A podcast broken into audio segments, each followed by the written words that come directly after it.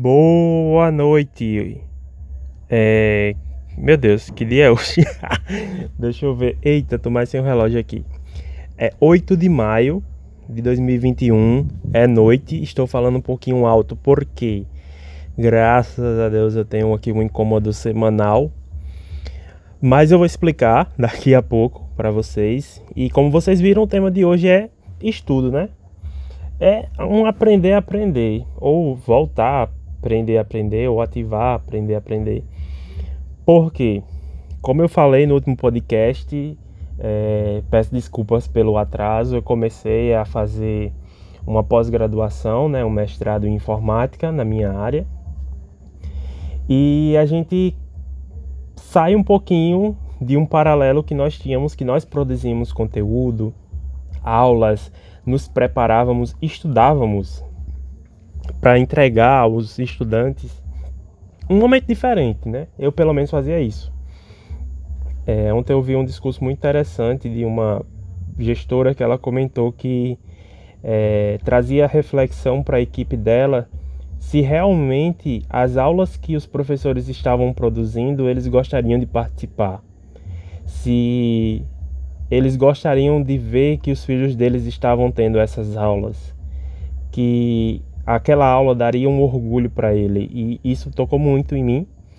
Eu tentei durante essa semana gravar o podcast, mas eu acho que foi muito importante eu ter vivenciado essa fala ontem e trazer aqui para vocês, né, que nós como professores nós temos essa preocupação, pelo menos eu, eu, Rivanildo, tenho essa preocupação de entregar para os meus estudantes uma experiência interessante. Inclusive, eu até comentava quando não entregava, eu achava chato a minha aula e eu não ficava feliz, satisfeito. Né? E eu tenho algumas aulas que sou até aplaudido, diga-se de passagem, mas era engraçada. Mas realmente era muito boas. Eu fazia, tentava criar os links, tudo direitinho, porque até eu mesmo me arrepiava passando aquele conteúdo e a gente quando a gente é apaixonado por alguma coisa, a gente demonstra muito mais do que o normal. E eu adorava fazer isso nas minhas aulas, mas isso também não é para que outras pessoas possam escutar e sentir que não fazem isso e devem se sentir mal. Cada um tem que se sentir bem com o que faz. Se o que, que ele está fazendo, se o que ele está fazendo é bom, então não se sinta é, pressionado a seguir ou influenciado a seguir isso que, que eu sou. Então, é, nessa perspectiva, a gente vai voltar para uma condição de estudante.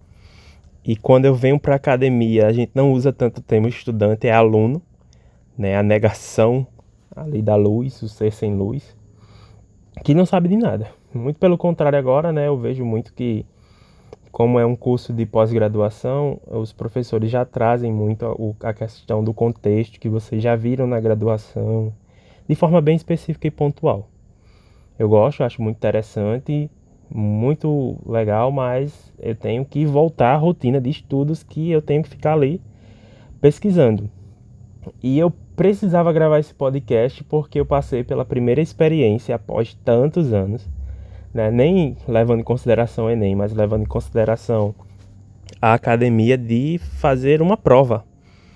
Então, na última terça, dessa semana eu fiz uma prova, uma prova complexa para mim, porque eu não tinha estudado e eu detesto estar me sentindo é, desapropriado ou sem propriedade sobre determinado conteúdo e eu sei que eu cavei essa minha própria cova, porque nos tempos que eu tinha entre estudar e descansar, eu optava por descansar.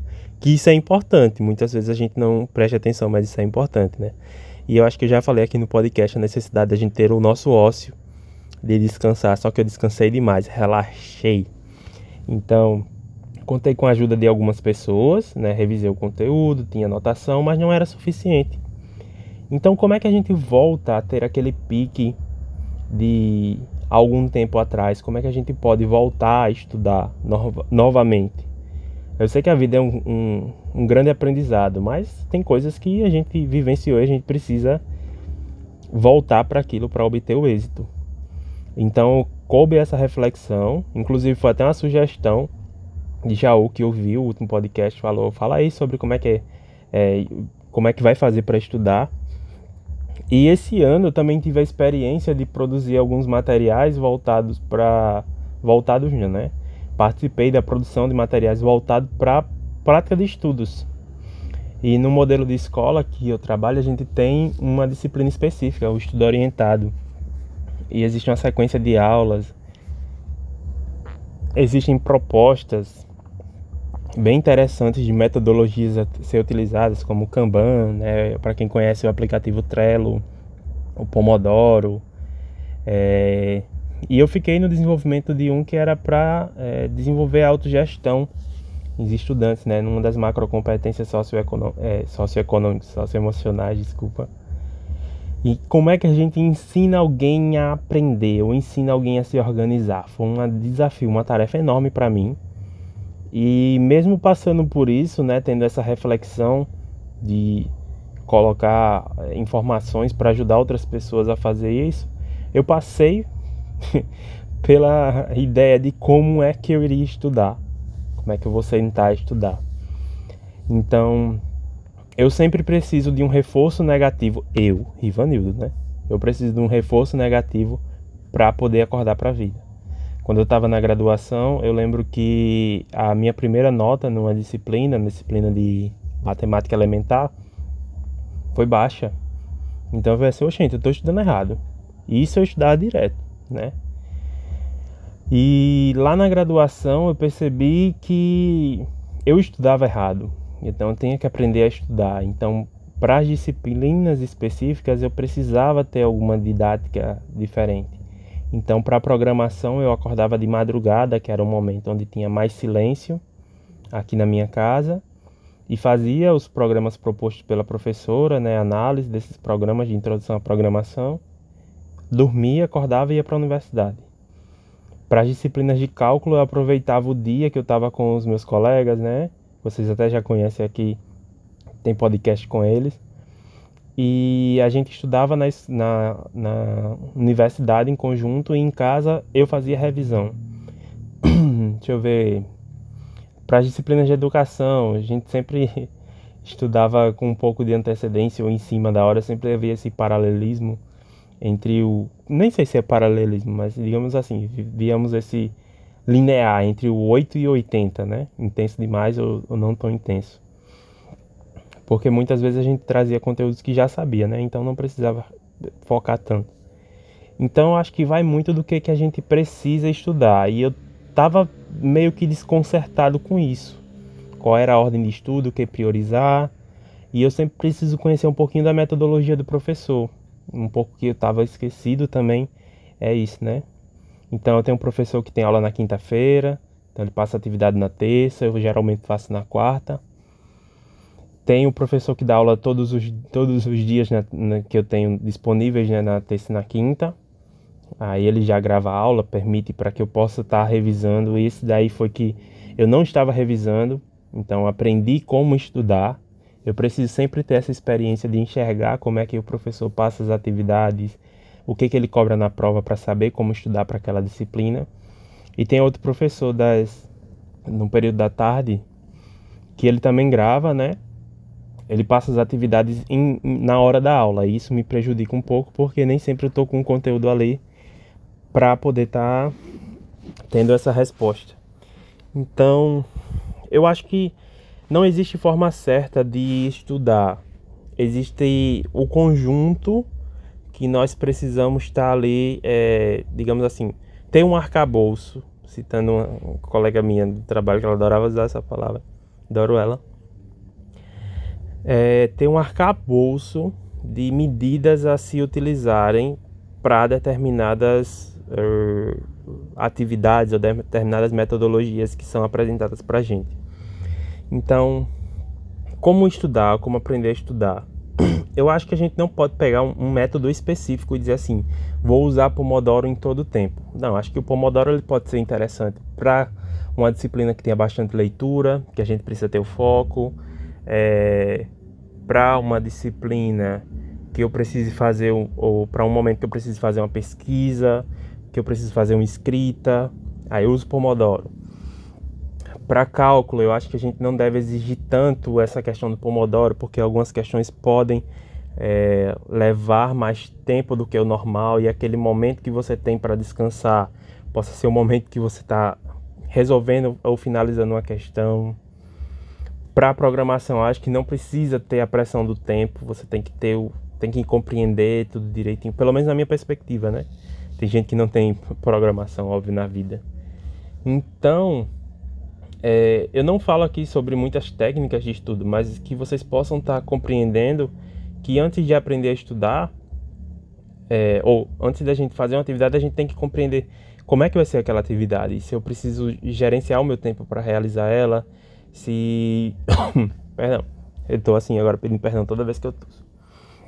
Ou se eu preciso é, verificar, eu acho que validar mesmo qual é o tipo de atividade e era isso que eu estava precisando viver um pouquinho, que eu tinha um pouquinho apagado, né? Tinha esquecido em relação ao como lidar de, diante de uma atividade, né? Diante da metodologia de um professor. Eu acho que primeiro a gente precisa conhecer, né? O que é que vai ser proposto e aí sim termos as ações efetivas para é, agir em cima do, do, do que foi proposto. Então, Tô esperando o resultado da prova.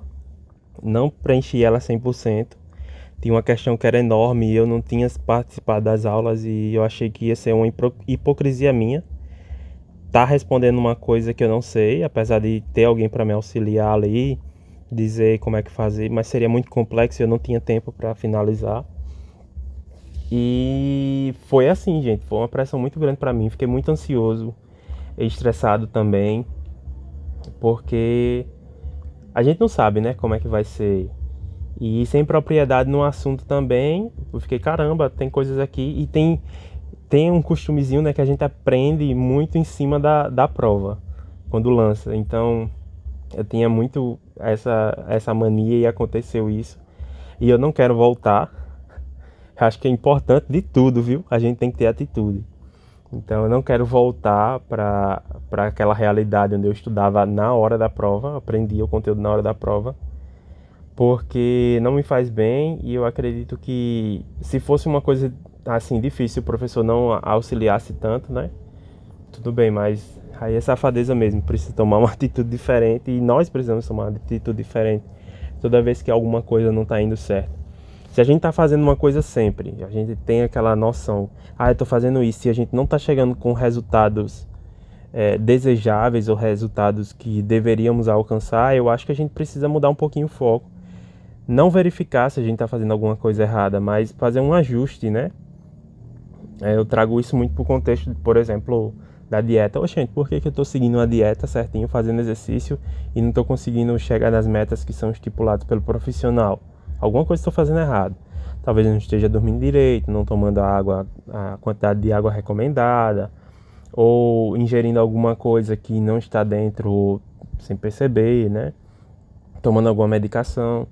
Então, do mesmo jeito é o estudo, né? Se eu não estou conseguindo render, não estou conseguindo chegar nos resultados que eu desejo, o que, que eu estou fazendo de errado?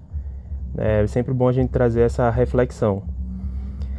E se tornou mais é, nos trabalhos home office da, da home office da vida, no estudo home office, a gente precisa ter um local adequado, um local interessante para a gente poder estar tá exercendo nossa prática, apesar de a maioria não ter, tem nem acesso à internet. Hoje a gente convive também com a falta de empatia dos outros. Por exemplo, eu gostaria de estudar hoje, estou cansado assim, né, mentalmente, mas abrir um, um um estabelecimento próximo à minha casa e esse estabelecimento impede que eu possa me concentrar. Então não vale a pena eu estudar agora porque vai ter esse som. Né? Eu preciso de um momento para clarear as ideias. E uma dica de um estudante que eu estou levando para a vida e eu percebi que eu praticava era que na minha mesa, onde eu estudo, só tem um lápis, o um livro e até o celular deixa um pouquinho fora para que eu não possa ficar desconcentrado. Eu acho que o podcast de hoje é isso, né? Tem algumas informações para vocês minerarem, mas pra, em resumo, é importante que a gente possa conhecer várias técnicas de estudo e saber aplicar essas técnicas nas metodologias que os professores trazem para a gente. E para isso a gente precisa conhecer os professores. Então não se cobre tanto, mas reflita bastante, porque você só vai ter resultados assim satisfatórios, né? Se você tiver ali o um monitoramento bem em cima do que, que você deseja fazer.